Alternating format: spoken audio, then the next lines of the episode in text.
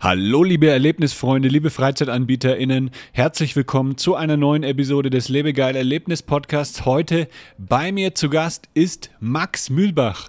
Endlich haben wir es mal geschafft, einen Podcast aufzunehmen. Max hat vor ähm, über zehn Jahren Exit in Berlin gegründet, den, einer der ersten Escape Rooms damals in Berlin und wir haben ja, ein sehr, sehr interessantes Gespräch geführt über die ganze Entwicklung der Escape Room-Branche, über die Entwicklung von Exit. Wir erfahren, warum Max seinen Standort erstmal zugemacht hat in Berlin, warum es jetzt bald doch wieder einen neuen Standort gibt. Es wird sehr, sehr cool, also für alle Escape Room-Freunde, für alle äh, Betreiber auch da draußen. Sehr, sehr spannendes Gespräch. Viel Spaß beim Zuhören.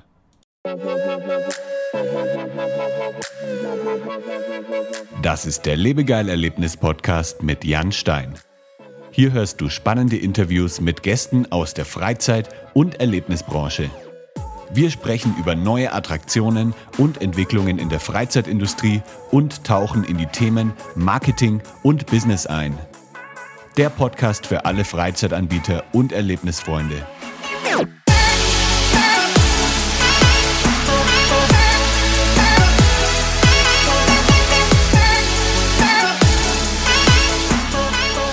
Hi, hier ist Jan von Lebegeil Media. Als Marketingagentur für die Freizeitbranche haben wir schon vielen Unternehmen geholfen, ihre Online-Präsenz zu optimieren und ihre Gäste komplett zu begeistern. Ob du eine neue Website benötigst, deine Google-Platzierung verbessern willst oder über Werbeanzeigen mehr Gäste erreichen möchtest, wir haben die perfekte Marketingstrategie für dich. Klingt interessant? Dann kannst du einfach einen Termin auf unserer Website unter lebegeil-media.com/termin vereinbaren und wir sind bereit für deine Fragen. Also lehn dich zurück und lass uns gemeinsam auf eine Reise voller Marketingabenteuer gehen. Hi Max, wie geht's dir? Hallo Jan, danke für die Einladung. Mir geht's sehr gut. Ich ähm, befinde mich hier gerade in den Bergen von Tirol. Es könnte also definitiv schlimmer sein gerade. Ja, es sieht sehr, sehr cool aus. Also bei manchen fragt man ja dann im, äh, auch, ob es irgendwie ein virtueller Hintergrund ist, aber bei dir ist das, das tatsächlich jetzt äh, ein echter Hintergrund mit schneebedeckten Bergen absolute Realität, ja, korrekt. Sehr cool. Und du warst vorhin schon äh, Skifahren mit deinen Kids? Genau, wir haben hier gerade die Berliner Woche ähm, hier in Jochberg, sind sehr viele Berliner unterwegs und ähm, wir nutzen die Winterferien hier alle gemeinsam Skifahren, ähm, saunieren, spazieren, essen, genauso. Das klingt sehr, sehr cool. mhm. Ja, wir kennen uns ja schon ein bisschen länger. Ähm, wir haben es noch nie geschafft, einen Podcast aufzunehmen. Aber ähm, jetzt ist es endlich soweit. Und ich habe gerade in meinen E-Mails gesehen, äh, das erste Mal hatten wir Kontakt im August 2014. Da habe ich gerade äh, mit meinem Blog auch gestartet, mit lebegeil.de. Da habe ich euch angeschrieben, hier Max, äh, ich habe gesehen, ihr habt eine Escape Room eröffnet in Berlin. Äh, wir würden gerne mal kostenlos spielen bei euch. Und da hast du gesagt, ja klar, lass uns das machen. Äh, und dann habe ich äh, den ersten Raum bei euch gespielt. Ich weiß gar nicht mehr, wie der hieß. Ich weiß noch, das war irgendwas mit, äh, ja, irgendwas ermitteln oder so. Äh, nee, irgendwas mit dem Chemielabor, glaube ich, war das, oder? Ja, genau, genau. Wir hatten damals nur zwei Räume, das heißt, so viel kann es nicht gewesen. Also so viel steht nicht zur Auswahl. Es gab ja. einmal Hackers Home, da haben wir so einen, so einen Cyberangriff ähm, stopp oder hättet ihr einen Cyberangriff stoppen müssen und dann gab's Toxic Kitchen. Ich glaube, das war das, was du ähm, damals gespielt hast. Da ging es ja. um Genau, genau. so ein Chemieangriff. Ja. Ja. Stark. Ja, also zehn Jahre. Wow. Zehn Jahre, ja. Ich fand es auch sehr, sehr cool damals. Ich habe nämlich den ersten Escape Room in, in Warschau gespielt. Den gibt's mittlerweile nicht mehr. Let Me Out hieß der. Das war irgendwie so ein paar Wochen vorher. Und dann hatte ich irgendwie gleich Bock, äh, noch mehr Escape Rooms zu spielen. Da gab's glaube ich, auch nur euch. Dann gab's noch Team Escape in Berlin. Und dann, äh, wie hieß denn nochmal der andere? Äh, die gibt's glaube ich, auch mittlerweile nicht mehr.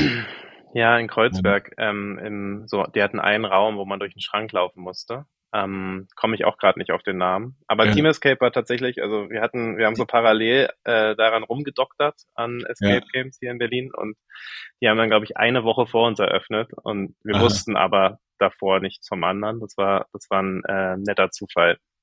Ja. Ja, cool. Ja. Also 2014 ging's los. Ihr wart äh, noch in der Nähe vom Hauptbahnhof damals, ne? Genau, genau. Und wir sind eigentlich auch durch einen Zufall da hingekommen zum Escape Game. Wir ähm, hatten damals schon ähm, drei Jahre lang eine Eventagentur, eine Kommunikationsagentur, haben Veranstaltungen gemacht für Peng. allerlei. Genau, genau, Peng Peng Peng. Ja. Korrekt, genau.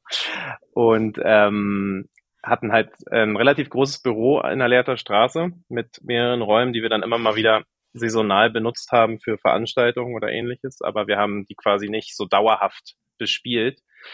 Und ich war dann, ähm, ich glaube, Anfang des Jahres war ich in München, habe Freunde besucht und mein damaliger Geschäftspartner hatte mir kurz zuvor noch einen Artikel geschickt, ich glaube von der Süddeutschen oder so, wie das zwei ein Brüderpaar in ähm, aus Budapest jetzt in München einen Escape-Raum eröffnet hätten. Und Ah, äh, das, das, war damals so der. Hintquest, oder?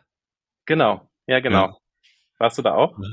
Äh, da habe ich äh, eine Erlebnistesterin von uns, glaube ich, mal hingeschickt, aber selber war ich nicht da. Die haben ja auch, glaube ich, dann irgendwann äh, dann geschlossen. Ne? Mhm. Ja, das war, also die Erfahrung war sehr, war sehr absurd, aber ich erinnere mich da immer Mhm. noch dran, als wäre es gestern gewesen, weil es war wirklich in so einem Fabrik äh, oder außerhalb von München in so einem ehemaligen oder heruntergekommenen Bürotrakt war halt dann so irgendwie in der sechsten Etage dann diese, diese, diese Anlage oder dieser, dieser Raum. Und ähm, genau, wir waren zu dritt, ähm, haben wie gesagt einen Freund besucht. Ich konnte die dann davon überzeugen, nicht Fußball-Bundesliga zu schauen, sondern halt irgendwie um 15 Uhr da in diesen Raum zu gehen. Ähm, Und der war dann, ja, so simpel eingerichtet, wie es nur geht, mit irgendwie Ikea-Möbeln. Es hat sich angefühlt wie Mhm. ein, wie so ein Ikea-Showroom tatsächlich. ähm, und äh, der eine hat dann angefangen, auch ähm, Konferenz zu schauen, weil ja irgendwie nicht, es hat ihn nicht gepackt. Er hat dann lieber auf seinem Handy Fußball geschaut, aber äh, mit dem anderen, mit Tim, bin ich dann da ähm, entkommen nach 60 Minuten. Und Ja. auch wenn das alles extrem simpel war, hat es mich trotzdem gepackt. Also ähnlich Mhm. wie, wie bei dir in Warschau.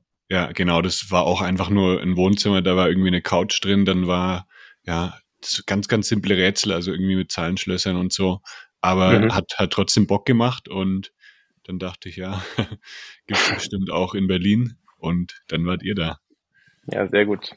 Sehr gut. Und in der Zwischenzeit ist viel passiert. Also sowohl bei dir, Aha. bei dir, als auch bei uns tatsächlich, ja. Ja, auf jeden Fall. Also Lebegeil ist um einiges größer geworden.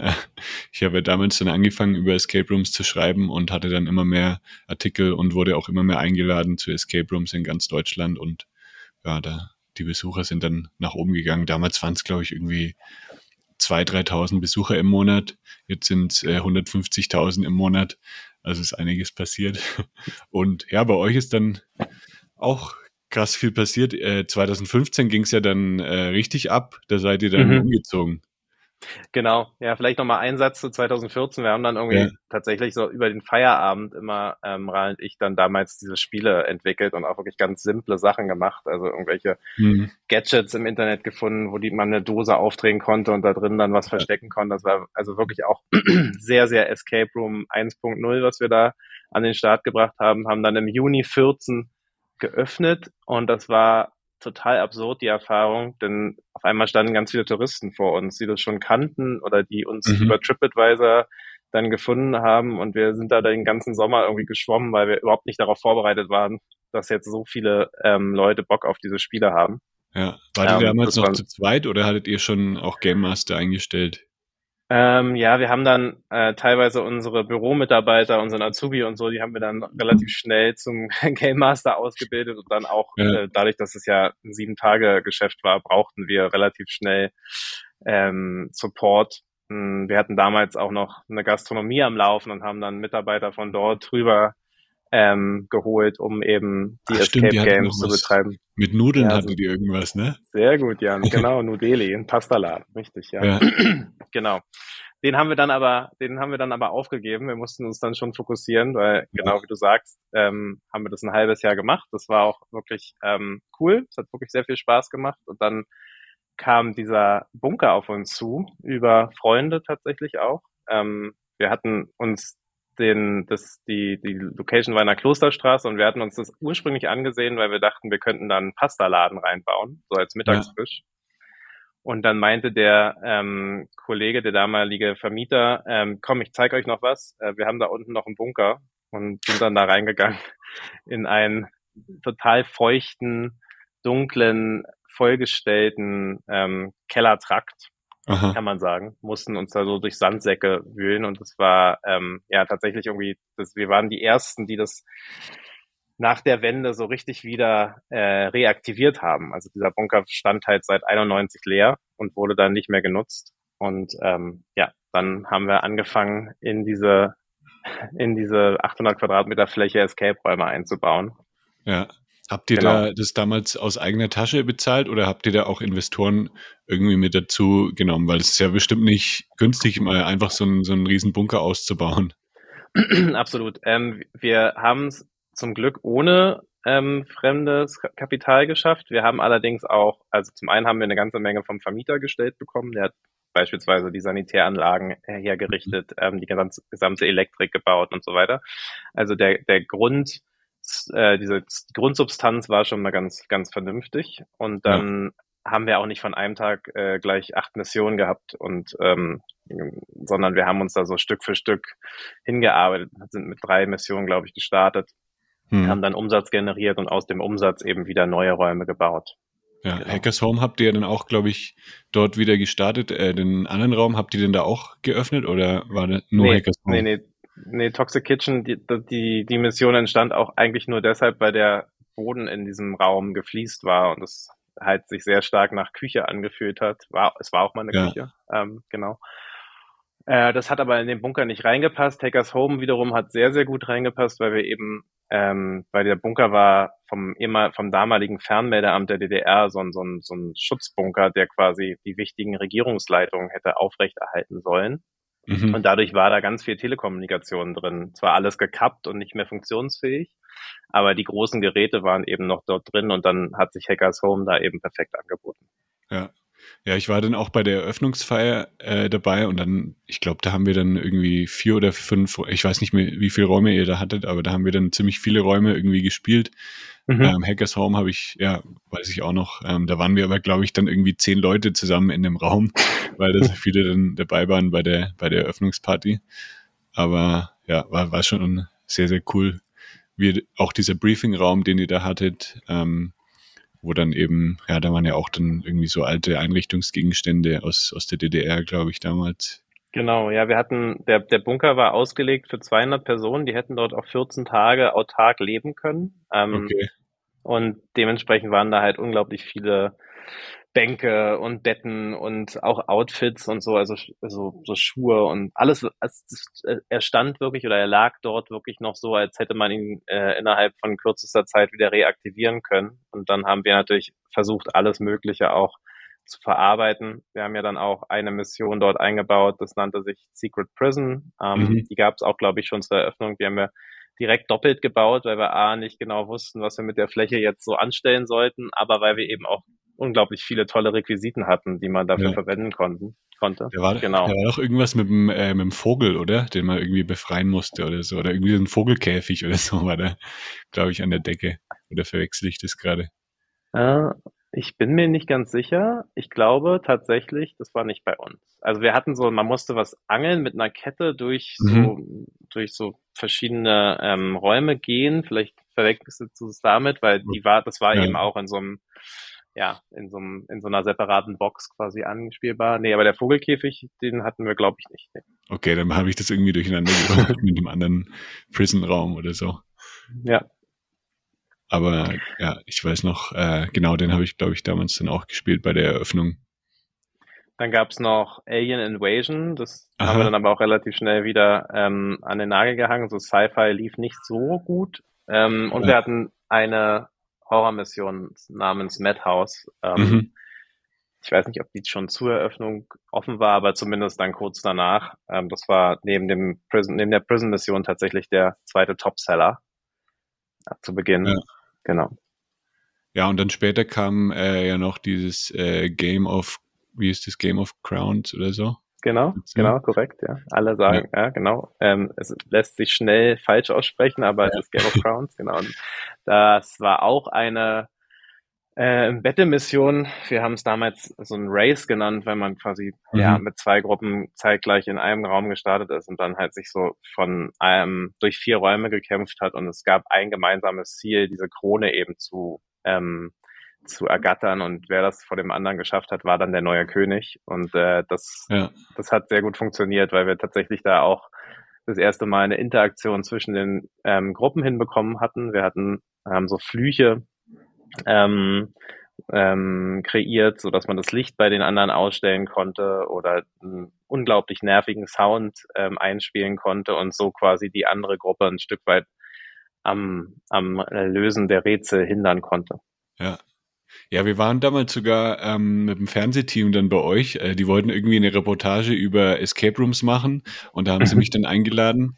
Ähm, aber diese Reportage ist dann nie erschienen. Also wir waren da, glaube ich, vier, fünf Stunden drin und haben alles gedreht und haben dann auch, äh, sind, da mussten wir irgendwo durchklettern bei dem äh, Game of Crowns und dann mussten wir wieder zurück und wieder durch. Also es war dann auch ein bisschen alles gestellt und wir dachten, ja geil, wird, wird bestimmt cool, aber wurde nie veröffentlicht.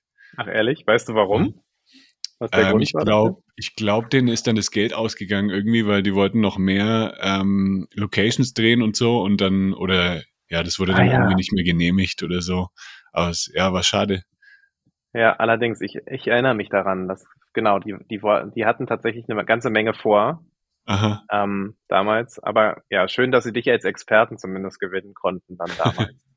ja. Ja, und dann habt ihr auch ähm, noch viele weitere ähm, Konzepte entwickelt. Ihr habt ja dann auch, ähm, ich glaube, so einen mobilen Escape Room gemacht und dann ging es mhm. ja auch irgendwann los mit äh, Exit VR, mit Huxley. Und ähm, vielleicht magst du da so ein bisschen noch äh, erzählen, wie, wie das dann alles gestartet ist. Ja, gerne.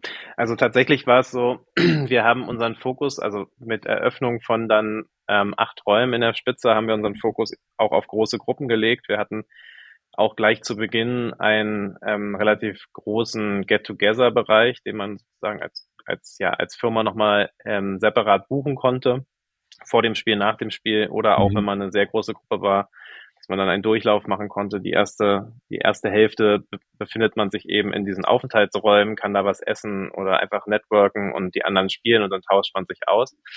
Und äh, das war tatsächlich, glaube ich, auch ein, ein tolles Alleinstellungsmerkmal, weil wir eben die großen Gruppen empfangen konnten, die nicht nur Umsatz gebracht haben, sondern eben auch einfach viele Leute, die dann wiederum ein Multiplikator waren für neue Gruppen ähm, im Privaten.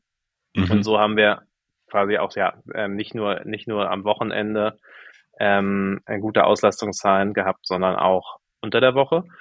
Und dann haben wir festgestellt, hm, okay, ähm, die Gruppen kommen, wenn es ihnen passt, wenn die Lage stimmt, aber oft ist es eben auch so, dass die Firma sagt, hey, wir haben jetzt unseren Workshop bei uns im Büro, ähm, kann, könnt ihr nicht zu uns kommen und da spielerisch ähm, uns vielleicht einmal aus dem, aus dem Arbeitsprozess holen. Und dann haben wir mobile Formate entwickelt. Mhm. Ähm, zunächst genau diesen Bus, glaube ich, hattest du gerade angesprochen, den ja, so ja, genau. amerikanischen Schulbus haben wir dann äh, billig geschossen. Der hat uns am Ende dann extrem viel Geld gekostet, weil er natürlich kriegt man sowas ständig her? nicht. Boah, ich meine, dass wir den tatsächlich über Kleinanzeigen bekommen haben. Das war ein PayPal Promotion Bus. Ja, okay. da war noch PayPal Branding drauf, genau. Die ja. haben das irgendwie zu der Zeit benutzt, aber auch nicht so richtig. Und ähm, ja, wie so ein Teil halt ist. Äh, man kann es nicht mit einem normalen Führerschein fahren, man musste sich immer einen Fahrer holen, der hatte mhm. ständig irgendwelche ähm, Probleme, aber er war trotzdem natürlich ein extremer Eyecatcher, wenn der dann irgendwo vorm Firmengelände stand und die Leute dort ja. ähm, ähm, durchescapen konnten. Und dann hatten wir noch ein paar andere Sachen, also von kleinen Boxen über wirklich schlüsselfertige Systeme. Damit waren wir nicht die einzigen, aber es gab da auch nur eine Handvoll zu Beginn. Mm, und das hat tatsächlich sehr, sehr gut funktioniert, weil wir eben so auch ähm, außerhalb unserer Location unsere Spiele anbieten konnten. Mhm. Das war so die eine Transformation. Und dann, ich habe gerade überlegt, haben wir erst Outdoor-Spiele gemacht oder haben wir erst VR gemacht? Ich glaube, wir haben erst VR gemacht. Dann haben wir uns ähm, zwei Experten geholt, nochmal eine separate Firma gegründet. Die Jungs, ähm, ja, so eine Berliner ähm, VR-Agentur, 2016 äh, kennengelernt und mit denen ähm, viel zu wenig ähm, Kapital auf einen Haufen gelegt, um dann Huxley zu entwickeln. Das haben wir in neun anstatt sechs Monaten dann auch hinbekommen. Hm. Es hat deutlich mehr gekostet, als man sich sowas vorstellen konnte. Es war, wir waren da wirklich ähm, Pioniere, was so das Location-Based Entertainment VR anging. Also da gab's, da gab's nichts Vergleichbares gab es da so kurzweilige Geschichten, aber wir haben ja wirklich so einen 45-minütigen Multiplayer auf Free Roam entwickelt und ähm, haben den dann quasi bei uns in der Location in einem separaten Truck, der war nicht mehr im Bunker auf seiner Quadratmeter, haben wir dann da diese diese Spielstätte eingerichtet und haben aber ganz schnell festgestellt, oh Gott, oh Gott, das ist ja so teuer, so ein Spiel zu produzieren, das muss unbedingt ähm, auch lizenziert werden, sonst ja. funktioniert das nicht und haben dann parallel das Lizenzgeschäft eben ange, angeschoben. Ähm, genau, und das läuft bis heute tatsächlich. Also wir haben immer noch um, rund 50 Lizenznehmer, das ist nicht allzu viel, das liegt aber auch daran, dass wir den gesamten Vertriebsapparat schon zu Corona, kurz vor Corona eingestellt hatten. Mhm. Und parallel läuft unser Spiel aber bei einem der größten Player im LWE VR, das ist Ubisoft. Äh, da sind, da ist Huxley 1, also der erste Teil von Huxley eben auch mit in der Vermarktung, so dass dort, ja, ich glaube, die haben jetzt 600, 700 Lizenznehmer, ähm, die eben auch auf Huxley zugreifen können. Ah, krass, okay. Genau. Mhm. Und also das heißt, es gibt dann äh, viele andere Escape Rooms in Deutschland oder Virtual Reality Arcades, die dann euer, euer Spiel auch mit anbieten. Genau, man muss bei, bei VR ähm, dann doch nochmal einmal separieren zwischen den ähm, reinen VR-Arcades, die ja, ja tatsächlich eher dadurch leben, damit leben, dass sie sehr kurze ähm, Spiele anbieten, so ein bisschen ähm, Pay-and-Play-Modelle. Da ging es nicht darum, dass da wirklich jetzt eine Betreuung wie bei einem Escape Room 45 Minuten ähm, oder eine Stunde lang diese Spieler dann leitet und den mhm. Tipps gibt, gibt, gibt. Deswegen war unser Produkt tatsächlich viel, viel spannender für klassische Escape Game Anbieter, die sagen wollten, die dann halt nochmal eine zusätzlich, ein zusätzliches Angebot kreieren wollten. Und die haben dann in der Regel ähm, uns lizenziert. Es gab auch Lasertech-Arenen, mhm. Bowling-Anlagen. Also da gab es schon einige, die das genutzt haben. Ähm, und dann gab es hin und wieder natürlich die technische äh, Herausforderung. Man musste schon äh, eine gewisse Tech-Affinität mitbringen, um auch diese Spiele dann ordentlich zu führen und zu leiten und ähm, vielleicht auch mal den ein oder anderen ähm, Software-Absturz irgendwie handeln zu können. Ähm, genau, aber nichtsdestotrotz, es gibt, wie gesagt, immer noch eine Handvoll, die das auch sehr, sehr erfolgreich betreiben. Genau. Ja. Und ihr habt ja dann äh, auch, also es gibt ja viele Standorte von Exit in Deutschland, jetzt nicht nur in Berlin. Ist, habt ihr das dann als Franchise-System umgesetzt oder wie funktioniert das Ganze? Das jetzt, ich glaube, in Hagen gibt es Exit Hagen, dann gibt es, äh, mhm. ja, es gibt ja, ich weiß nicht, kannst du ja vielleicht erzählen oder vielleicht hast du gerade parat die Nummer, wie viele es aktuell gibt.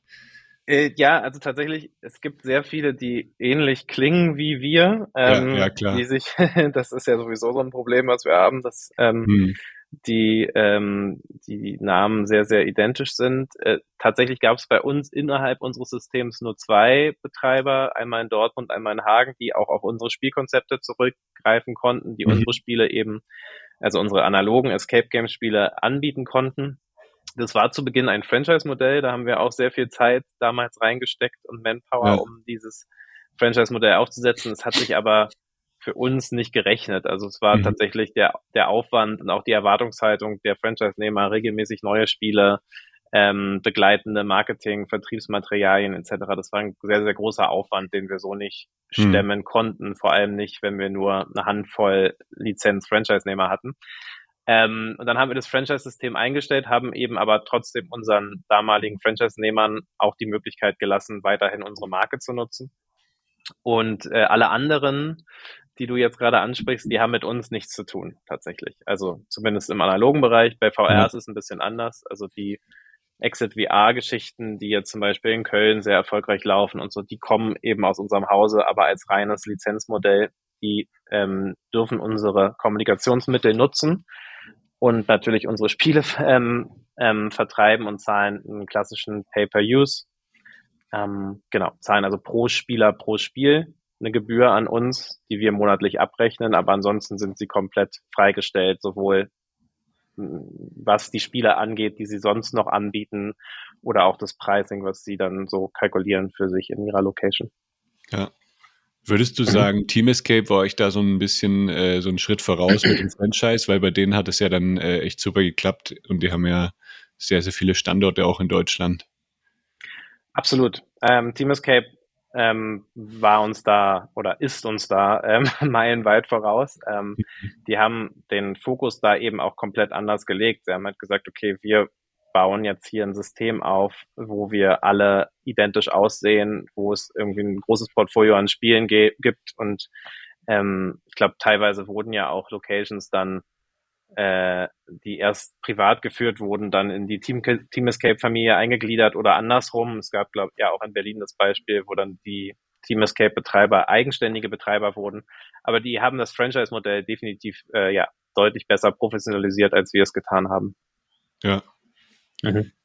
Jetzt bei euch kann man ja schon erkennen, dass ihr ähm, sehr äh, gute Geschäftsleute seid. Also ihr habt äh, da mega viele Businessmodelle auch entwickelt und habt euch da immer in, äh, weiterentwickelt. Jetzt gibt's ja in der Escape Room Branche gibt's ja sehr unterschiedliche Persönlichkeiten, sage ich mal. Also es gibt ja auch welche, die sind halt mega ähm, leidenschaftlich dabei und setzen halt alles auf, auf äh, die Experience, auf die Immersion ähm, und sind vielleicht eher nicht so Richtung Business unterwegs. Äh, wo würdest du euch da einordnen? Also ihr habt jetzt, äh, sagen wir mal, jetzt nicht die aufwendigsten Räume, was die, was die Immersion angeht, aber jetzt seid ihr auch nicht ganz unten irgendwie. Ähm, also sag, würdest du sagen, ihr seid so in der, in der Mitte unterwegs oder? Ja, sehr gute Frage. Ähm, tatsächlich äh, haben wir das immer wieder für uns bewertet und dadurch, dass wir so früh am Markt waren, ich glaube als Nummer sieben in Deutschland war es tatsächlich für uns so, dass wir natürlich äh, ein Stück weit vorausgehen mussten zunächst und unsere unsere Idee von wie gestalten wir so ein Erlebnis dann halt auch ähm, uns selber ausdenken mussten und dann aber immer mal wieder nach rechts und links geschaut haben, was machen die anderen, die jetzt nach und nach auf den Markt kommen. Und da mhm. sagst du es komplett richtig. Da gibt's eben ähm, ähm, Anbieter und auch Menschen, die sich wirklich da diesem Spiel, dem Spiel als solchem verschrieben haben und mehrere Jahre an einem, an einem Spiel basteln und das fünf, sechs, zehnfache von ähm, von äh, ähm, einem, einem Budget in die Hand nehmen, um quasi so einen Raum zu realisieren. Das sind wir nicht, weil wir tatsächlich auch dann immer schnell festgestellt haben, okay, das ähm, können wir uns einfach gar nicht leisten. Ja, mhm. das, wir mussten schon gucken, dass wir in unserem Budget da gehaushalt oder haushalten. Und wir haben es auch gar nicht so dringend für notwendig empfunden. Und es ist auch heute so, dass wir sagen, es geht, glaube ich, vielmehr darum, dass man dieses ähm, Gemeinschaftsgefühl, was man in diesen Räumen hat und dieses, wir äh, können von jung bis alt, von ähm, verschiedenen, äh, aus verschiedenen Nationalitäten, aus allen ähm, Altersklassen eben gemeinsam diese, diese Spiele bewältigen in einem ansprechenden Setting mit funktionalen und guten Rätseln, die möglichst alle ähm, Interessen ansprechen. Und da haben wir uns sehr in der Mitte versucht zu platzieren. Das tun wir auch heute noch. Also wir legen jetzt auch bei unserem Neubau, ich gehe davon aus, wir sprechen darüber gleich auch noch ein bisschen, ja. Wir haben auch da wieder den Fokus darauf gelegt zu sagen, okay, das sind hier keine Einraumspiele und das sind jetzt auch keine rein ähm, Schlösserspiele oder reine Props-Gadget-Spiele, sondern wir kombinieren wirklich alles bestmöglich und ähm, fahren so oder sprechen so hoffentlich auch eine große, breite Zielgruppe an.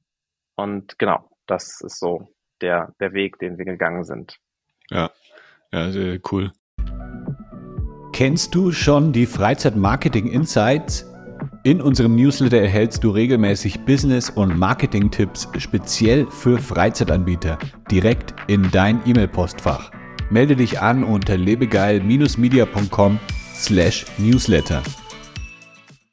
Jetzt bei anderen Escape Room-Anbietern, ähm, ja, würdest du sagen, ähm, jetzt insgesamt ist die Hochzeit der Escape Rooms schon vorbei oder was würdest du sagen? Äh, es gibt ja immer noch Leute auch, die jetzt nicht wissen, was ein Escape Room ist, aber ich habe so das Gefühl, so die, ja, so die Hochzeit war vielleicht schon vor der Pandemie oder ähm, sagst du, mhm. ähm, es geht immer noch bergauf, also es gibt immer noch Leute, die, ja, die das noch gar nicht kennen und ähm, es entwickelt sich immer weiter? Ich muss da ehrlicherweise ein Sternchen ransetzen, weil wir, wir mhm. persönlich seit April 22 keine Gruppen mehr empfangen haben. Also jetzt schon mhm. auch eine, eine deutlich lange, äh, deutlich lange Pause haben. Nichtsdestotrotz sind wir natürlich im regen Austausch gerade mit den ähm, Berliner Betreibern und ähm, ja. auch ähm, Aktuell ist es so, dass wir, den, dass wir die Anlage nicht alleine bauen, sondern sie quasi mit einem Partner bauen, der selber auch betreibt, also der mhm. ähm, sowohl in Berlin, aber auch in anderen Orten Escape äh, Games betreibt. Dementsprechend bin ich sehr nah an den Zahlen nach wie vor. Und ähm, du sagst es richtig, also anders. Ich glaube tatsächlich, wir sind auf einem Nenner, wenn es darum geht, dass der Peak, der, der Trend-Peak ist auf jeden Fall vorbei. Also ich glaube nicht, dass wir jetzt ähm, immer noch so trendy sind, wie wir es 2018 waren oder 2019 ja. pre-Corona. Definitiv nicht. Ähm, der Mainstream, da sind wir, glaube ich, mittendrin und das hat, mhm. äh, da hat, da hat Corona, glaube ich, auch nochmal eine, ähm, eine Verlangsamung, Entschuldigung, eine, eine gewisse Verlangsamung äh, ähm, hergestellt, weil eben durch diese Pause, durch diese anderen Formate, die dann aufkamen, online, Outdoor etc., aber auch durch den Wegfall von vielen Escape Game Betreibern fühlt sich jetzt diese Mainstream Phase noch fast stärker an als damals die Trendphase. Soll heißen, die Buchungszahlen sind eigentlich viel, viel besser geworden. Die mhm. Umsätze mhm. sind auch besser geworden, weil die Kosten sind gestiegen, dadurch sind die Ticketpreise auch ähm, gestiegen. Ähm, dementsprechend sieht das alles ganz vernünftig aus. Es gibt aber auch gegensätzliche Zahlen. Die Gutscheinverkäufe zum Beispiel, die sind deutlich geringer geworden, als okay. es äh, prä-Corona waren. Und da sehe ich dann schon, dass vielleicht dieses, dieses trendige, hey, ich schenke dir jetzt was Neues, dass das vielleicht doch nicht mehr so da ist. Gleichwohl glaube ich daran, und das ist so ein bisschen mein Bett für die Zukunft, ähm, dass wir uns irgendwann in dem Segment befinden wie Bowlinganlagen heutzutage. Es wird dann ja. eben keine 30 Bowlinganlagen mehr in einer Stadt geben, sondern nur noch drei, vier. So ist es ja. Und es war eben in den 90ern, glaube ich, anders ähm, oder 2000ern. Und so ist es eben, so sehe ich die Zukunft auch für diesen Markt. Es wird dann einige mhm. geben, die sich entweder spezialisiert haben auf extrem tolle immersive Spiele oder die vielleicht ein gutes ähm, Angebot für Firmen haben oder für Kinder, um mal noch ein anderes Segment zu nennen, oder die eine sehr, sehr gute Lage haben. Und genau, dann werden vielleicht andere Betreiber ähm, mittelfristig, langfristig merken, dass man eben damit jetzt doch nicht mehr so viel Geld verdienen kann oder dass die, mhm. dass die Auslastungen einfach zurückgehen. Aber so einen kleinen Unterschied gibt es ja auch zu Bowlinganlagen. Äh, man kann es ja dann doch nur einmal spielen. Das heißt, wenn ich jetzt, äh, wenn ihr jetzt fünf Räume habt und ich habe die durch, dann kann ich ja eigentlich nicht mehr zu euch kommen. Ähm, da ist auch meine Frage so, ähm, das habt ihr jetzt gesehen seit 2014, ihr seid ja lange dabei gewesen. Ähm, sieht man, dass es irgendwie eine Halbwertszeit gibt von Räumen, also dass die irgendwann dann nicht mehr so nachgefragt werden oder ähm, seid ihr da gar nicht angekommen. Also könnte es noch zehn Jahre weitergehen bei, bei einem bestimmten Raum. Ich habe das noch nicht feststellen können, tatsächlich. Wir haben uns das immer wieder vorgehalten, zu sagen, mhm. wo ist, wie bleiben wir attraktiv? Ähm, was machen wir mit den Spielern, die jetzt tatsächlich alle sieben Spiele durchgespielt haben? Aber auch da formieren sich dann wieder neue Gruppen. Ähm, man hat nichtsdestotrotz auch mal Spiele optimiert. Wir haben unser, unser Madhouse jetzt in der dritten Version quasi ähm, mhm. gerade im Bau. Es hat immer wieder den gleichen Namen gehabt, mehr oder weniger, aber die Spiele sind als solche anders. Wir haben uns auch ähm, damit, damals, glaube ich, einen Gefallen getan, als wir gesagt haben, komm, wenn Spieler hier wirklich mit der Stempelkarte vor uns stehen, wo alle sieben Spiele gespielt sind, dann geben wir ihm ganz proaktiv den Rabattcode von unserem Wettbewerber und sagen, komm, spiel da weiter. Und der ja. oder die Wettbewerber haben das mit, haben das mit ihren Spielern eben auch gemacht, mit ihren Stammspielern, sodass da wirklich eine ähm, ein, ein reger Austausch stattfand. Und ähm, wir haben, waren oft der Meinung, dass das Secret Prison doch jetzt langsam mal von den Auslastungszahlen zurückgehen muss nach sieben Jahren Betrieb am Bunker. Und es war immer noch auch bis zum Schluss das meist nachgefragteste Spiel ähm, mit, den, mit den besten Auslastungszahlen. Hattet ihr wirklich so eine Stempelkarte? Hm, tatsächlich, ja, wir hatten eine, eine, Stempelkarte, wo man dann auch die Zeiten eingetragen bekommen hat und ebenso die Missionsstempel und man konnte sich dann, ich glaube, wenn man sechs von sieben Spielen gespielt hatte, konnte man sich dann auch ein, ein USB-Schloss oder ein anderes Gadget von uns geben lassen, um nochmal mhm. nach draußen zu transportieren, dass man jetzt ein richtiger Profi-Escaper bei Exit geworden ist. Jetzt kam ja dann ähm, nach, der, nach dem Peak, sagen wir mal, äh, kam dann die Pandemie. Ich, äh, da waren wir, glaube ich, auch, äh, genau, da haben wir auch berichtet über euch. Ähm, da habt ihr dann ein, ja, ein Spiel auch entwickelt, das man online spielen konnte. Ähm, wie lief das so? War das dann eher, um euch ja irgendwie über Wasser zu halten oder ähm, hat das auch ganz gute Umsätze dann gebracht? Ähm, also tatsächlich die Zeit vielleicht noch mal ganz kurz angerissen, auch wenn es verrückterweise schon wieder ein bisschen verschwommen ist, jetzt nach, mhm. nach zwei, drei Jahren. Ähm, die Zeit damals im März 20 oder im, im ersten Halbjahr 20 bis hin, bis eigentlich, ja, zum Jahresende, war ja geprägt durch eine komplette Unsicherheit und so eine gewisse Perspektivlosigkeit. Wir hatten zum Glück davor ähm, gute Umsätze erzielt, die uns geholfen haben, dann eben auch finanziell durch die Pandemie zu bekommen. Und es mhm. gab eben, wir mussten natürlich auch da sehr ähm, doofe Entscheidungen treffen. Ähm, das fing damit an, dass wir ähm, unsere Festangestellten Mitarbeiter in die Kurzarbeit natürlich geschickt haben, auch unsere Werkstudenten etc. Aber das konnte man für Minijobber damals nicht anbieten, was dann dazu geführt hat, dass man sie dann eben auch äh, kündigen musste. Das waren unschöne Zeiten für uns, ähm, die tatsächlich auch vor allem die Perspektivlosigkeit, die, die da haben wir, glaube ich, am meisten dran gekämpft, nicht, nichts aussagen zu können. Und dann waren so eine Online-Formate, äh, waren tatsächlich gar nicht zwingend dafür da, um jetzt einen großen, ähm, den großen Umsatzausfall zu, ähm, zu kippen, so, zu kitten, sondern vielmehr, um auch eine, Beschäft eine Beschäftigungsgarantie den Mitarbeitern ähm, zu geben, die wir eben noch halten wollten und konnten. Ähm, genau. Mhm. Und das war auch, so würde ich das auch abstempeln. Also es war nie so, natürlich hat man sich zwischenzeitlich darauf äh, gewünscht, dass das das nächste Huxley wird und wir auch ähm, wie damals äh, beim Deutschen Computerspielpreis einen Preis absahen dafür, dass wir jetzt so ein tolles Online-Format auf, äh, an Start bekommen haben. Aber da gab es andere und bessere ähm, tatsächlich zu der Zeit, die sich vielleicht sogar schon davor mit diesem Thema auseinandergesetzt haben oder zumindest dann agiler waren, als wir es waren. Wir mussten erstmal zusehen, dass wir unser 70 Mann und Frauenschiff irgendwie gehändet bekommen mhm. und äh, hatten, glaube ich, ganz andere Themen zu der Zeit. Ja, aber danach ähm, ging es ja da zum Glück doch wieder weiter. Ähm, aber dann hast du Cerealien gemacht. okay, das ist jetzt, das ist ein harter Bruch. Okay.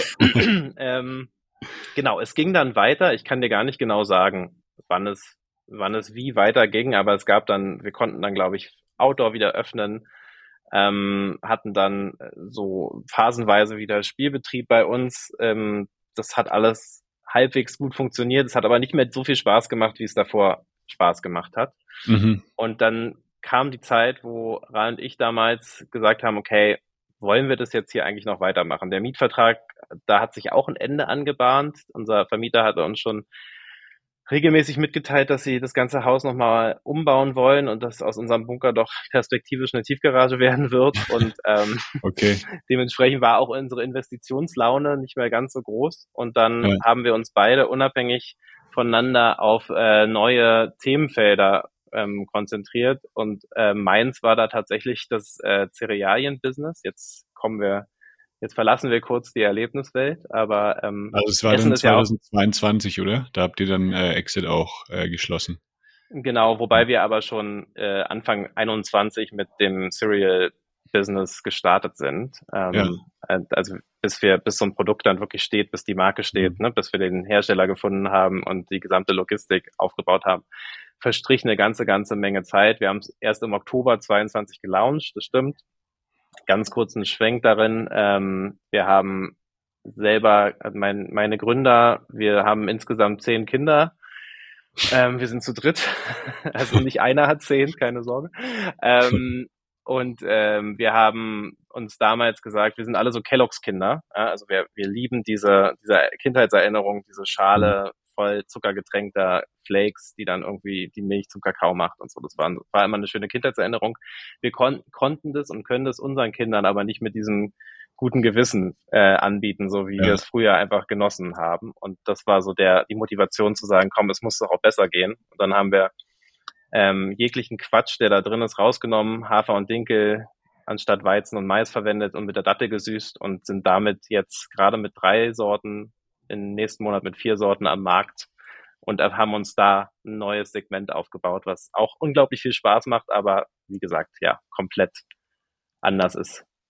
Okay, das heißt, es läuft auch weiterhin und äh, bist du auch weiterhin mit, mit involviert.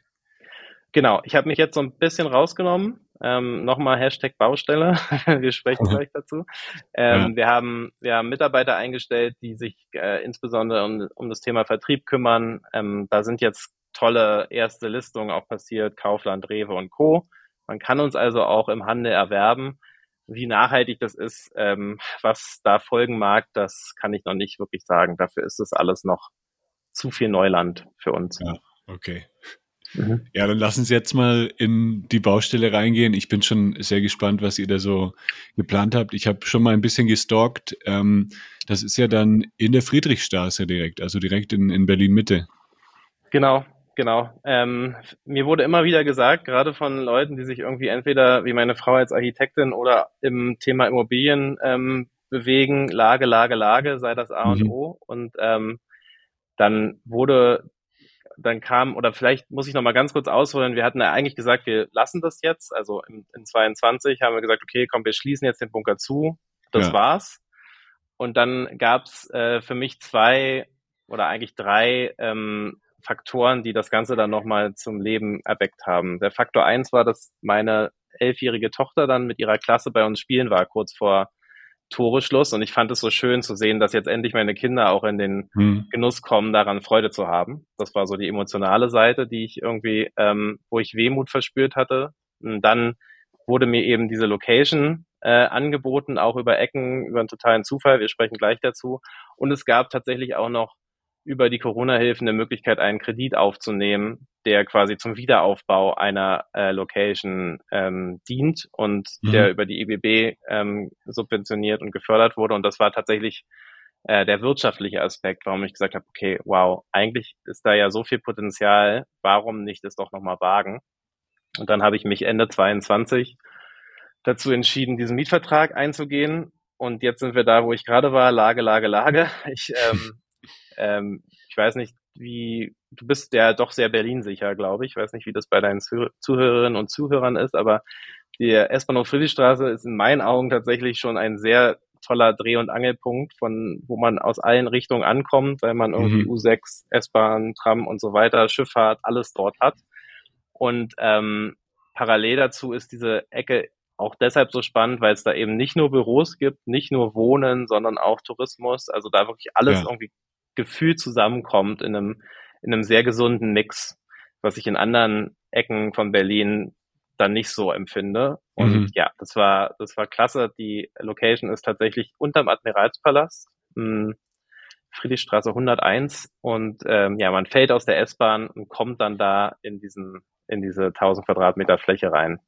Das war ja bei äh, der anderen Location, die war ja schon so ein bisschen versteckt. Ne? Also klar, war schon direkt gegenüber dem äh, vom U-Bahnhof, aber mhm. man, ja, da sind jetzt nicht so viele Leute einfach vorbeigelaufen. Nee, keinerlei Laufkundschaft, absolut. Wir mhm. haben natürlich immer damit geworben, dass wir am Alexanderplatz sind, aber ja. ernsthafterweise musste man vom Alexanderplatz schon auch nochmal gute zehn Minuten laufen. Also ähm, äh, das war, ich würde jetzt auch nicht sagen, dass wir dezentral ähm, angesiedelt waren mit dem Bunker, aber das jetzt ist tatsächlich nochmal, da gibt's jetzt keine Ausreden, wenn jemand sagt, ja. ähm, das ist mir zu weit weg. Aber die Miete ist wahrscheinlich auch dann ein bisschen höher, oder? Ja, also allgemein sind ja Gewerbemieten in den letzten Jahren nicht unbedingt günstiger geworden. Ähm, wir haben wieder das Glück, dass wir im, im UG mieten, also fensterlos. Äh, das ähm, ist insofern ganz attraktiv, dass es nicht ganz so viele Interessenten gibt. Würden mhm. wir jetzt oben auf der Friedrichstraße ein Ladengeschäft mieten. Ich glaube, dann können wir froh sein, wenn die Miete nicht dreistellig pro Quadratmeter ist. Ähm, dementsprechend, ja. ähm, so, so schlimm ist es noch nicht, aber es ist auch deutlich, deutlich teurer, als es damals im Bunker war. Aber können die dann trotzdem irgendwie sichtbar Werbung außen anbringen oder Schilder oder so, dass man dann schon weiß, hier ist ein Escape Room? Ja, ähm, wobei natürlich der Admiralspalast so als der Platzhirsch ähm, auf dem Gelände jetzt äh, die, die großen Werbeflächen für sich ähm, äh, ein, veranschlagt. Wir haben nichtsdestotrotz aber auch schon damals in der Mietvertragserstellung einige Sachen festgelegt, ähm, wo wir wie werben können. Erschwerend mhm. hinzu kommt, dass, dass, der, dass das Gebäude unter Denkmalschutz steht. Das heißt, man kann da jetzt nicht, auch ein, nicht einfach eine, eine, eine Leuchtreklame in den, in den Sandstein bohren. Aber da, es, gibt, es gibt Wege. Also man wird uns finden. Da bin ich guter ja. Dinge.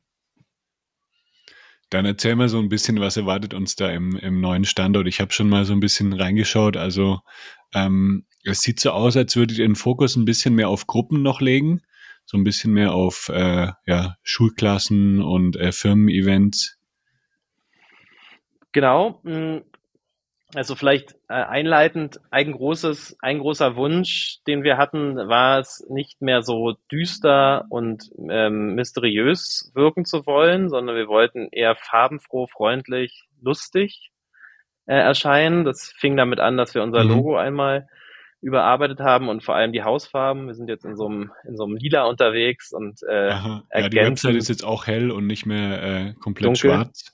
Genau, genau, ja. genau. Wir ergänzen jetzt mit lila, äh, mit Gelbtönen und ja, sind eben so ein bisschen freundlicher geworden, würde ich mhm. sagen. Ähm, und das äh, kommt, kam aus der aus der, aus der Motivation heraus, sich A, ein bisschen absetzen zu wollen von den Bestandsbetreibern, die tatsächlich in meinen Augen eher dieses abenteuerliche, düstere, äh, den düsteren Modi spielen.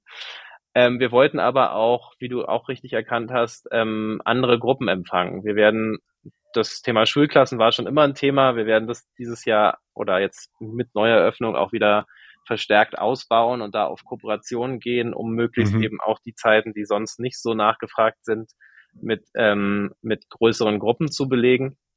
Wir werden aber auch eine Kindermission erstmalig an den Start bekommen, was schon lange ein Herzensprojekt von uns war, wo wir uns aber immer sehr, sehr schwer getan haben. Und ich bin auch heute noch ähm, sehr aufgeregt und angespannt, ob das alles so klappt, wie es klappen soll. Mhm. Man hat halt eben bei Kids die Herausforderung, dass man seine Zielgruppe ja extrem verkleinert auf eine Altersgruppe von, ich sag mal, sechs bis zwölf zum Beispiel. Da muss man aber dabei mhm. bedenken, dass der Sechsjährige vielleicht noch nicht lesen kann. Genau, also beim Marketing muss man dann trotzdem die, die Eltern ansprechen. Das stimmt, das stimmt, aber wenn wir da die Geburtstagspartys machen und mhm. ähm, die äh, ihre neuen Freunde mitbringen und alle danach sagen, das war der, der blöd, der, der doofe Geburtstag, wo ich nichts verstanden habe und gar keinen Spaß hatte, dann ähm, habe ich halt auch wieder zehn Familien verloren, die vielleicht sonst nochmal nachträglich ja. kommen. Also es geht schon darum, die Kinder da richtig mitzunehmen. Ähm, die Mission wird eine Monsterparty, also auch ein bisschen freundlicher und wir haben dann jetzt so zwei Schwierigkeitsstufen drin, einmal sechs bis acht, einmal neun bis zwölf, so dass wir schon auch wollen, dass die dass die Kinder das alleine schaffen, ohne die Begleitung der Eltern. Ähm, das Ganze wird ablaufen, ohne zu viel zu spoilern, aber man geht in einen Bus rein, in einen Schulbus. Dort findet das Briefing statt und die Eltern können auch mit in diesen Schulbus gehen und können dann dort sitzen bleiben und über Screens quasi beobachten, was die Kinder drin machen. Und ich glaube, oder ich habe die Hoffnung, dass wir dadurch auch die Eltern incentivieren, die dann sagen, hey, ich buche direkt nächstes Wochenende für unseren, für unseren Parents Night Out oder wie auch immer. Genau. Ja, oder auch umgekehrt, ne? wenn die Eltern irgendwie spielen und dann sehen sie vielleicht den, den Raum da. Kann man den irgendwie so ein bisschen einsehen von, von außen oder ist da irgendwie, habt ihr das geplant, dass man das auch sieht, was es noch für Missionen gibt? Mm, jein, also die, die, das, die, äh, die öffentlichen Bereiche, die Bereiche zu den Räumen selbst, die sind tatsächlich alle eher im Exit, in der Exit-CI gehalten. Wir haben jetzt nicht mhm. Thema, die Thematik des Raumes irgendwie in den Flur geholt. Ähm, nichtsdestotrotz wird es da Screens geben, wo eben auch die Trailer der anderen Spiele laufen. Für die ja. Monster Party gibt es einen Geburtstagsraum, der da angesiedelt ist, den man sozusagen noch vor oder nach dem Spiel mieten kann mit den klassischen Möglichkeiten eines Geburtstags, also Kuchen, Pizza, was auch immer. Ähm, es wird also da schon Eventformate geben, die man, die man nicht übersehen kann. Ähm, und ansonsten glaube ich gar nicht, dass es so zwingend notwendig ist. Also ich meine, dass man auf der Website auch ganz gut erkennen kann, dass es da eben verschiedene Spielkonzepte gibt. Man kann die auch filtern mittlerweile nach Family Games oder nach ähm, FSK 16 Spielen, nach VR Spielen. Auch die wird es wieder geben. Genau. Ja. Also. Mh. Habt ihr auch dann irgendwelche alten Räume nochmal äh, wiederbelebt oder ähm, ist alles neu? Nee, also das Madhouse muss es wieder geben. Ähm, das äh, kommt zurück, ähm, besser denn je hoffentlich. Also da, da freue ich mich sehr drauf. Das, was ich bisher sehe, ist schon sehr verheißungsvoll ähm, und auch gruselig. Wer das mag, der ähm, ist da herzlich willkommen. Wir haben auch wieder eine Gefängnismission und wir haben sie auch wieder als Bette gebaut, ähm, weil wir eben auch da Zielgruppen wie Junggesellenabschiede, größere Geburtstagsgruppen, Erwachsenerseits etc. immer wieder gut sehen. ähm, Firmen-Events, wo man den Chef dann in die Einzelhaft, die Chefin in die, in die Einzelhaft steckt, funktionieren auch klassischerweise immer wieder gut.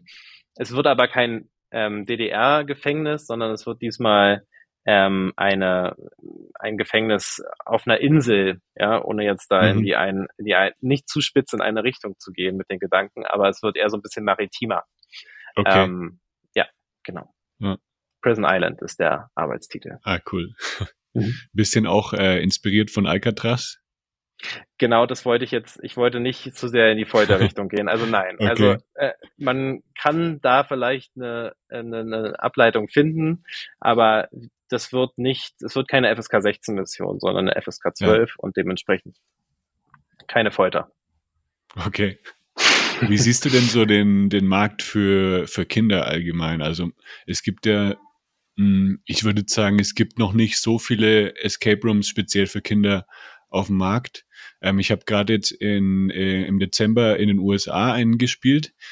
Äh, der war richtig cool. Also da waren wir dann mit, äh, mit den Nichten von, von meiner Freundin waren wir dann dort und die waren, äh, die sind acht und elf Jahre alt und das war einfach richtig cool, wie, wie viel Spaß die dort hatten. Und die haben halt komplett selbstständig auch diese Rätsel gelöst und haben immer gesagt, ah, hier schau mal, da drüben habe ich was entdeckt. Und mhm. also ich finde es eigentlich äh, schade, dass es noch, dass es in Deutschland noch nicht so viele ähm, Kinder-Escape Rooms gibt. Und ja, denkst du, dass da würdet ihr vielleicht dann auch noch mehrere Räume bauen, wenn, wenn das gut ankommt? Ja, also ich, ähm, um deine Eingangsfrage zu beantworten, ich empfinde den Markt riesig ähm, oder riesig und sehr spannend, weil mhm. eben, wie du gerade sagst, es gibt wenig Angebot, aber auch die Art und Weise, wie Kinder in so eine Rätsel gehen und was sie danach mitnehmen. Also ja. das ist ja wirklich so, ich weiß nicht, wie deine Nichten da reagiert haben, aber wahrscheinlich haben sie dir danach noch tagelang davon erzählt, mhm. wie aufregend das war und als ich das und dann hast ja. du das und das das spüre ich bei, ähm, oder das habe ich schon oft auch bei Kindern gespürt, die wir mit in die Räume genommen haben, die jetzt nicht explizit für Kinder ausgelegt waren. Ich würde auch sagen, es muss gar nicht zwingend immer nur nur Kinder oder nur Erwachsene sein. Also wir, das, es geht beides. Ich mhm. ähm, habe jetzt große Hoffnung, dass man eben auch dieses Thema Kindergeburtstage wirklich angehen kann. Das weiß ich aus eigener Erfahrung, wie ähm, unfassbar schwierig das ist, gerade in den Wintermonaten einen vernünftigen Kindergeburtstag auf die Beine zu stellen, der nicht schon zehnmal stattgefunden hat oder der keine 500 Euro kostet, so ungefähr. Es geht ja dann super schnell auch ins Geld, wenn man da mit zehn Kindern irgendwie klettern geht oder ja. bowlen geht oder was auch immer. Ähm, und genau, deshalb habe ich schon, ähm, habe ich da schon den Glauben daran, dass das, dass das gut funktionieren kann und wird. Und wenn das so ist, dann gerne auch andere oder weitere Räume, wovor ich Sorge habe oder wo ich dann doch auch meine wirtschaftlichen Zweifel sehe, sind also diese Randzeiten. Was macht der Raum, wenn die Kinder in der Schule sind? Hm. Ähm, dann klar kann es natürlich Touristen geben, die gerade in Berlin sind und die sagen, komm, wir machen das jetzt. Aber natürlich wird es da wieder diese Randzeit oder diese, diese, diese Zeiten geben, die nicht so attraktiv sind, vielleicht doch mal deutlich mehr als bei einem Erwachsenenraum, weil ja, die Gruppe von Freunden, die jetzt durch Berlin reist oder der Firmenausflug, hm. der findet halt tagtäglich statt. Und bei den Geburtstagen ist es halt oft dann Samstag, Sonntag. Ja, und, und Schulausflüge sind halt auch meistens zu einer bestimmten Jahreszeit, ne? Irgendwie kurz vor den Sommerferien oder so gibt's dann halt den Wandertag, wo dann alle mhm. Schulklassen wahrscheinlich am gleichen Tag sich einbuchen wollen. Genau. Es gibt immer diese eine Woche, diese eine Chaoswoche, wo jeder Spielleiter, jede Spielleiterin äh, die Hände über den Kopf schlägt, weil sie weiß, okay, ab 8 Uhr morgens kommen da die Klassen rein und die, also einmal werden die Räume dann halt auch ziemlich vollgeklatscht mit, mit, mhm. mit Spielern. Ähm, und auf der anderen Seite ist einfach da auch, ne, so eine Klassendynamik ist auch nochmal eine ganz andere. Also das ist, da ist man dann danach doppelt erschöpft, wenn man ja. da 30 Jungs und Mädels durch, durchgespielt mhm. hat. Das heißt, man muss es dann schon auch beim Bau so kalkulieren, dass es halt dann äh, sich irgendwie, auch wenn es nicht immer ausgelastet ist, dass es sich dann trotzdem am Ende lohnt. Genau, das ist nicht die größte Mission. Also wir haben, wir, wir verwenden da 35 Quadratmeter. Ähm, ja. Das klingt jetzt erstmal nicht viel, ist aber dann doch auch mit mehreren Räumen und so ganz, ganz vernünftig ähm, geschachtelt. Wir haben auch mehr Deckenhöhe, als wir es im Bunker hatten. Darüber freue ich mich persönlich ganz besonders, weil man so eben jetzt auch mal mit Ebenen spielen kann, mhm. was wir äh, im Bunker einfach nicht konnten, mit Ausnahme von vielleicht mal so einem kleinen Kriechgang oder ähnlichem. Ähm, genau, und das äh, ja, ich glaube, wie gesagt, ich bin guter Dinge, dass, dass die Resonanz riesig ist, dass die Kinder das auch mit strahlenden Augen nach Hause nehmen und dann vielleicht mit der Familie am nächsten Wochenende oder in den nächsten Ferien nochmal einen Raum buchen. Das ist ja oft dann auch der Wunsch. Und das ist, glaube ich, auch das, was uns damals ähm, so erfolgreich hat werden lassen, dass eben diese Firmengruppe, wo man nur einen überzeugen muss, der bucht, dann halt 25 Individuen mitbringt, die dann alle oder die, denen es gefallen hat, die dann alle nochmal in ihren eigenen Klicken ähm, bei uns spielen kommt. Ja. Mhm. Virtual Reality wird es auch wieder geben? Genau, nicht mehr Free Roam, da hat der Platz leider nicht gereicht, sondern nur noch Kabel gebunden, also ein bisschen mhm. weniger Immersion, äh, Teleportation. Es wird ähm, Huxley 1 und Huxley 2 ähm, geben und auch alle mittlerweile sechs Ubisoft-Titel. Das ist das ganz Schöne an diesen, an diesen Räumen. Wir haben da eben auch nur eine Fläche von 40 Quadratmetern vorgesehen für VR oder 50 mit den Nebenflächen. Aber wir haben eben auf diesen Flächen dann acht Spiele im Durchlauf und so eben auch nochmal die Attraktivität, was du meintest. Ne? Man kann halt nur begrenzt kommen. Das hebeln wir ein bisschen auf durch diese vielen, vielen unterschiedlichen Titel, die auch wirklich mittlerweile mhm sehr smooth laufen und sehr gut funktionieren und auch teilweise ja. sehr escape-gamig erscheinen. Hast du mal Huxley gespielt? Eigentlich? Ja, ich habe beide Teile ja. gespielt. Okay, sehr gut. Ja. Wie würdest du VR allgemein so einschätzen? Man sieht ja schon bei vielen VR-Anbietern, also VR-Arcades in Deutschland, dass die am struggeln sind. Viele haben auch zugemacht ähm, ja, kurz nach der Pandemie oder während der Pandemie schon. Denkst du, da ist trotzdem ein Markt da oder wollen die Leute eher was Physisches, eher einen, ja, einen richtigen Escape Room haben? Mm, es ist tatsächlich, VR ist so, ein, ist so, ein, äh, ist so eine Blackbox für mich. Ich weiß nicht, wie oft ich schon gesagt habe, ja, ja, dieses Jahr oder nächstes Jahr, dann wird es passieren und dann explodiert dieser Markt. Ähm, mhm. Das erzähle ich seit 2016 und ich lag immer falsch. Ähm, seit ein paar Jahren glaube ich da nicht mehr dran, dass VR wirklich ähm, eine relevante Größe im LBE VR wird. Ich habe selbst Zweifel daran, dass es im, im Home-Bereich funktioniert. Hm. Natürlich ist man jetzt sehr gespannt, was Apple ähm, da an den Start bringt und wie sich das dann vielleicht ja. entwickeln mag. Auf der anderen Seite ist ja Meta jetzt auch keine ist ja, Meta ist jetzt auch kein Verein, der nicht unbedingt Kapital hat und mit selbst mhm. die Quest, die ja nun jetzt in der dritten Generation, glaube ich, ist, hat ja auch noch nicht diese, diesen, diesen Mass-Market erreicht, wie es vielleicht ja. sich ähm, Mark Zuckerberg mal vorge äh, vorgestellt hat oder wir auch als LBE VR-Betreiber. Ähm, schwierig, wirklich schwierig. Ich finde halt tatsächlich, das ist auch wieder positiv zu bewerten, die Spiele nutzen sich dann doch nicht so schnell ab, wie wir es dachten. Wir hatten auch da die Sorge, oh Gott, wir produzieren das jetzt für, ähm, kann man ja darüber reden, für 350, 400.000 hat der erste Titel dann insgesamt gekostet. Hm. Und wie lange produziert, für wie lange ist das eigentlich, ne? Und das Gute ist, ich kann auch heute noch jemanden in Huxley schicken und es ist nicht so, dass er sagt, oh, das ist aber jetzt ein Retro-Game oder was ist hier los, sondern das funktioniert immer noch sehr, sehr gut. Wir haben es jetzt in zwölf Sprachen übersetzt, also man kann auch theoretisch ne, als Italiener, die gerade in Berlin sind, ähm, das Spiel auf Italienisch sich ähm, äh, reinziehen. Und das lässt mich hoffen, dass wir das noch eine ganze, ganze Weile betreiben können. Ja, also ist dann eher was, was man halt, was sie noch so nebenbei anbietet, ähm, wo jetzt aber wahrscheinlich nicht die größten Umsätze erwartet, oder? Genau, also ich glaube, die, ich würde jetzt nichts neu entwickeln. Ähm, das ist ähnlich ja. wie Darüber haben wir noch gar nicht gesprochen, über das ganze Thema Agenturgeschäft. Vielleicht schwenken wir mhm. da nochmal aus. Aber das war auch so ein Prä-Corona-Thema bei uns. Da haben wir ja unglaublich viel Agenturgeschäft gemacht, wo wir wirklich dann für Firmen wie Sky oder Audi dann äh, Escape-Raum, Welten oder Boxen oder ähnliches gebaut haben. Da hatten wir auch ein relativ großes Team an, ähm, an ähm, Personen, die zum einen im Game Design tätig waren, aber auch in dem ganzen Verkauf, Abwicklung und so weiter. New Business haben wir es damals genannt. Das würde ich jetzt alles nicht nochmal reaktivieren. Ähm, zum einen gibt es eben Profis auf dem Gebiet, meiner Meinung nach, ausreichend Profis, die das mittlerweile können, so Gamification, ja. Recruitment-Ansätze und so weiter. Und zum anderen war der Aufwand, ist der Aufwand immer so enorm, da auch wirklich dauerhaft dann ähm, Arbeit und Aufträge heranzuholen. Mm, und wenn die Aufträge da sind, ist der eine eben sehr, sehr aufwendig, der nächste wieder ganz ähm, easy zu handeln, was Manpower, Ressourcen, Kapazitäten angeht. Und dementsprechend bin ich eigentlich ganz froh, dass ich mich jetzt auf die Sachen konzentriert habe, die wir wirklich können. Klassische Escape-Raum betreiben, Firmenangebote parallel, Neuland Kinder und VR mhm. quasi als als Steckenpferd, was wir jetzt irgendwie ja auch schon, was auch ein Stück weit zu unserer Marke gehört. Ja. Wenn ihr jetzt dann startet, äh, wie viele Leute seid ihr im Team? Ähm, ist ja dann wahrscheinlich schon äh, schwierig zu entscheiden, ne? ob man gleich all in geht mit, äh, mit einem 50-Mann-Team oder so oder erstmal äh, zwei, drei Game Master oder so. Man weiß jetzt nicht, wie es sich entwickelt am Anfang.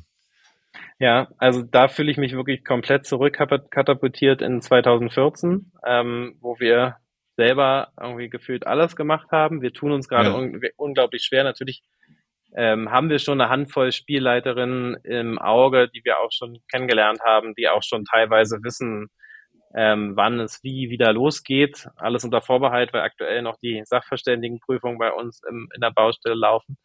Aber ähm, genau, ich bin, glaube ich, ähm, ich glaube, wir tun uns nicht oder wir, wir tun, wir gehen den richtigen Weg, wenn wir zunächst vielleicht nicht sieben Tage die Woche öffnen, sondern erstmal ähm, so ein bisschen ins Rollen kommen, indem wir mit ein paar Räumen starten, mit einem kleinen hm. Team starten, die dann auch in der Lage sind, neue Mitarbeiterinnen ähm, anzulernen.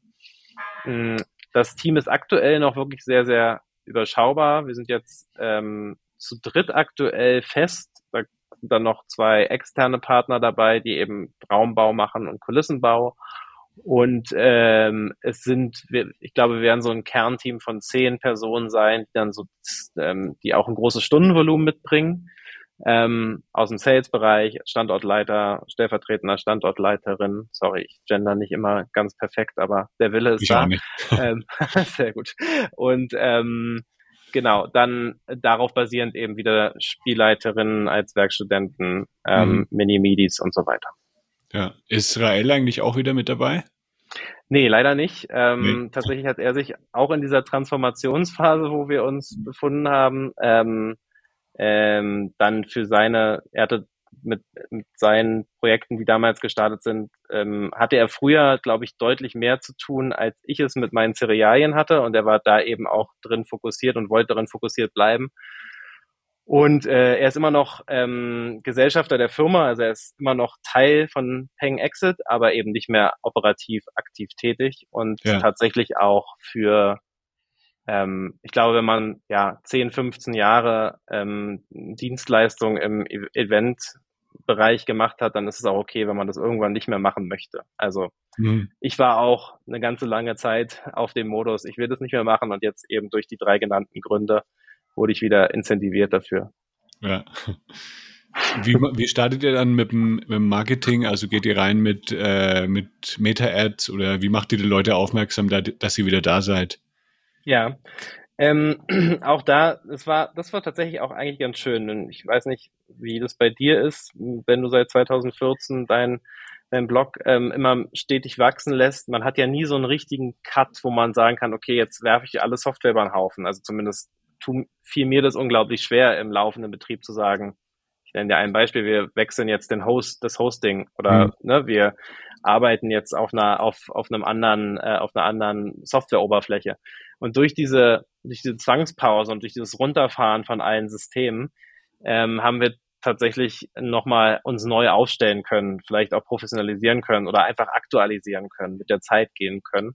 Ähm, das erstmal ganz allgemein. Wir haben natürlich trotzdem marketingtechnisch zum einen auf unsere alten ähm, Erfolge gesetzt. Das war damals auch Google Meta, das war vor allem aber auch PR.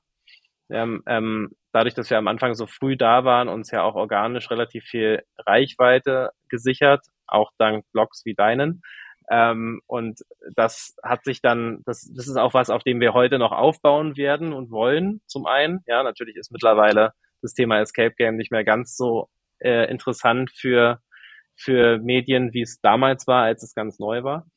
Ähm, dann haben wir jetzt zum Beispiel ein Newsletter für uns entdeckt, hatte ich bisher komplett mhm. ähm, ignoriert. Wir haben aber aus der aus der Startzeit noch irgendwie 20.000 aktive und bestätigte äh, Kunden, die ähm, jetzt eben schon den dritten Newsletter bekommen haben von, ja, wir sind wieder bald da, kauft einen Gutschein über, jetzt können sich Testgruppen melden. War Wie auch ist eine schöne die Sache. Öffnungsrate? Äh, die Öffnungsrate kann ich dir aus dem Kopf jetzt nicht sagen, aber ich kann dir sagen, dass bei dieser Testgruppenaktivierung, wo wir gesagt haben, schickt uns bitte eine Mail an test@exit-game.de ähm, und erklärt uns, warum ihr spielen wollt. Das war wirklich, mhm. das hat sich äh, wie so ein warmer äh, Chai-Tee äh, angefühlt, als man das dann gelesen hat, was die Leute dann alles geschrieben haben, als sie uns dann berichtet haben, dass sie 2014 schon im Toxic Kitchen waren und unbedingt wieder spielen wollen. Und da gab es ja. irgendwie 500 Bewerbungen. Ähm, ah, krass, und, okay. und ich dachte, okay, wow, äh, so viele Testgruppen kriegen wir auf gar keinen Fall ja. durch bei uns. Aber ähm, das hat zeigt einfach, dass irgendwie da schon eine Community da ist, die man auch die man auch äh, angehen kann, sollte und die das auch sich wünschen, angegangen zu werden, äh, werblich. Und genau, das ist ein Kanal, den wir jetzt versuchen stärker auszubauen. Ja, ja, finde ich auch äh, gut, empfehle ich auch immer unseren Kunden, ähm, weil ja beim Newsletter, wie du, wie du sagst, also ihr habt die E-Mail-Adressen damals gesammelt und ihr habt immer noch Zugriff jetzt darauf. Wenn ihr jetzt äh, Meta-Ads schaltet oder Google Ads, ähm, die erreicht man halt in dem Moment, aber dann am Ende muss man halt immer wieder Geld in die Hand nehmen. Ähm, das heißt, äh, am besten ist halt eine Kombination aus beiden Sachen. Ne? Also ihr habt damals vielleicht Geld in die Hand genommen, um die Leute zu erreichen und jetzt könnt ihr sie halt sozusagen umsonst ähm, nochmal erreichen. Und ja, wenn du sagst, 500 haben sich gemeldet, dann haben es wahrscheinlich nicht nur äh, 5% geöffnet, sondern wahrscheinlich. Nee, es waren deutlich mehr. Ich, mehr. ich, ich reich's dir nochmal nach. Ich schaue gleich mhm. nochmal rein. Ja. ja. Und sonst, äh, aber ich denke mal, ähm, PPC, also Google Ads, Meta Ads, werdet ihr bestimmt auch wieder anschmeißen. Auf jeden Fall, auf jeden Fall. Gerade zu Beginn werden wir schon zusehen, dass wir, dass wir da den, den Fokus oder dass wir, dass diese Wiedereröffnung auch ähm, äh, bekannt wird. Wir öffnen jetzt ja leider auch äh, Baustellen bedingt, weil wir eben, weil alles dauert länger, alles kostet mehr und alles hat sich mhm. wie immer auf so einer Baustelle verzögert, öffnen wir jetzt ja eher in den weniger spannenden Monaten, ähm, ohne heute ganz garantiert sagen zu wollen, wann es wirklich so ist, wird es irgendwann im März, April toi toi toi passieren. Und dann haben wir erstmal einen relativ ruhigen Sommer vor uns voraussichtlich, was aber vielleicht auch ganz gut ist, weil man kann sich einspielen, man kann Kooperation eingehen. Ähm, wir haben auch damals ja schon relativ früh sind wir auch auf Third Party ähm, äh, Seller gegangen, sei es damals Jochen Schweizer, MyDays, wie auch immer, dass wir Tickets über diese Plattform verkauft haben. All sowas kann man vielleicht jetzt auch nochmal ein bisschen spezifizieren für Firmengruppen, für mhm. ähm, Schulgruppen, für Unis, dass man da wirklich dann auch schöne Pakete schnürt, um dann in der äh, im dritten, vierten Quartal wirklich gut aufgestellt zu sein. Ja, welches Buchungssystem habt ihr jetzt dann? Wir sind gerade gewechselt zu Belbo. Ähm, wir waren ja, wir waren ja Booking Kit ähm, User der ersten Stunde. Wir haben auch immer mhm. noch ein sehr gutes Verhältnis zu den ähm, Booking Kit Gründern. Ähm, ja. Äh, die Entscheidung war nicht gegen Booking Kit, weil da jetzt irgendwas äh, nicht hätte ausgereicht, sondern wir hatten tatsächlich bei Belbo mehrere Vorteile gesehen. Das war einmal diese ganze Personalsoftware, ähm, ein Kassensystem, was damit angeschlossen ist und derjenige, also die Partner, die jetzt gerade mit uns die Räume bauen, die nutzen eben auch Belbo als Systemsoftware und können so mhm. uns und unsere Mitarbeiter dann ähm, ähm, ja, einen sehr, sehr guten ähm, Einarbeitungsservice geben. Das waren eigentlich so die Hauptaugenmerke. Au Au Augenmerke? Ja, das Hauptaugenmerk hm. äh, für diesen Wechsel. Genau. Ja. Und da sind wir jetzt aber auch, ich kann auch gar keinen Erfahrungsbericht geben, weil wir haben mhm. jetzt zwar schon mal eine Handvoll Gutscheine verkauft, aber auch noch kein einziges ähm, Ticket. Aber ja, das mhm. wird kommen. Ja, cool. Ja, ich bin mir echt gespannt, wie es bei euch losgeht. Ähm, ich freue mich, und wenn ich das nächste Mal in Deutschland bin, wahrscheinlich so im Dezember rum, also über Weihnachten werden wir wahrscheinlich vorbeischauen, dann sage ich auf jeden Fall Bescheid. Ähm, kann, kann ich eigentlich auch den Kinderraum spielen oder gibt es eine Größenbeschränkung? Nee, du darfst den auf jeden Fall spielen. Du musst auch nicht deine Nichten jetzt unbedingt mitbringen, aber du kannst auch gerne die Lebegeil Weihnachtsfeier bei uns jetzt schon einbuchen. Dann äh, kriegst ja. du das Rundum-Paket und dann ähm, ah, nice. spielen wir, spielen wir einfach, äh, spiel, kannst du dich einmal quer durchspielen. Also gib uns unbedingt Bescheid, wenn du wenn ja. es dich mal wieder nach Deutschland verschlägt. Ja, cool. Dann vielen, vielen Dank, Max. Äh, war echt ein cooles Gespräch. Hat mich gefreut, dich mal wieder zu sehen und ja, sehr, sehr cool, was ihr da auf die Beine stellt. Ich bin gespannt. Möchtest du noch irgendwie was loswerden an die ZuschauerInnen oder ZuhörerInnen? ah ja, Zuschauer haben wir ja heute auch. Ich habe es ganz ja. vergessen, dass wir, dass die Kamera ja tatsächlich ähm, mitschneidet. Ähm, ich möchte mich auch erstmal nur bedanken, dass du, ähm, dass du quasi dem Aufruf, dass wir neu eröffnen, gefolgt bist und ähm, dich regelmäßig immer wieder meldest, weil das blieb jetzt so hin und wieder zu kurz. Und ansonsten hoffe ich, dass auch die Zuhörerinnen, Zuschauerinnen ähm, uns auch im Sommer besuchen, wenn wir vielleicht noch auf äh, halber Power laufen. Aber schaut es euch gerne an, kommt vorbei. Es wird ähm, eine Neuerung noch geben, die mir persönlich sehr wichtig war. Es wird nach Popcorn riechen am Eingang. Wir, wir haben, haben so zwei große Popcorn-Wärmer im Empfang eingebaut. Weil ich tatsächlich, ich finde, es gibt nichts, was mehr nach Freizeit riecht als Popcorn. Also Popcorn gibt's nicht in Stresssituationen, gibt's nur in guten Situationen. Das ist für mich der Geruch von Freizeit. Und damit würde ich, glaube ich, gerne beschließen heute. Vielleicht das, ist das der Key zu doppelt so viel Umsatz. Maybe. Schön wär's. also dann viel Erfolg bei der Eröffnung und dann bis bald. Mach's gut. Bis bald. Danke. Ciao. Tschüss.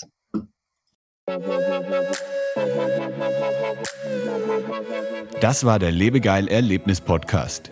Bist du Freizeitanbieter und möchtest mehr Buchungen für deine Freizeitaktivität erzielen? Dann suche dir einen Termin für ein kostenloses Kennenlerngespräch auf lebegeil-media.com/termin aus. Für spannende Freizeittipps und Ausflugsideen besuche meinen Blog lebegeil.de.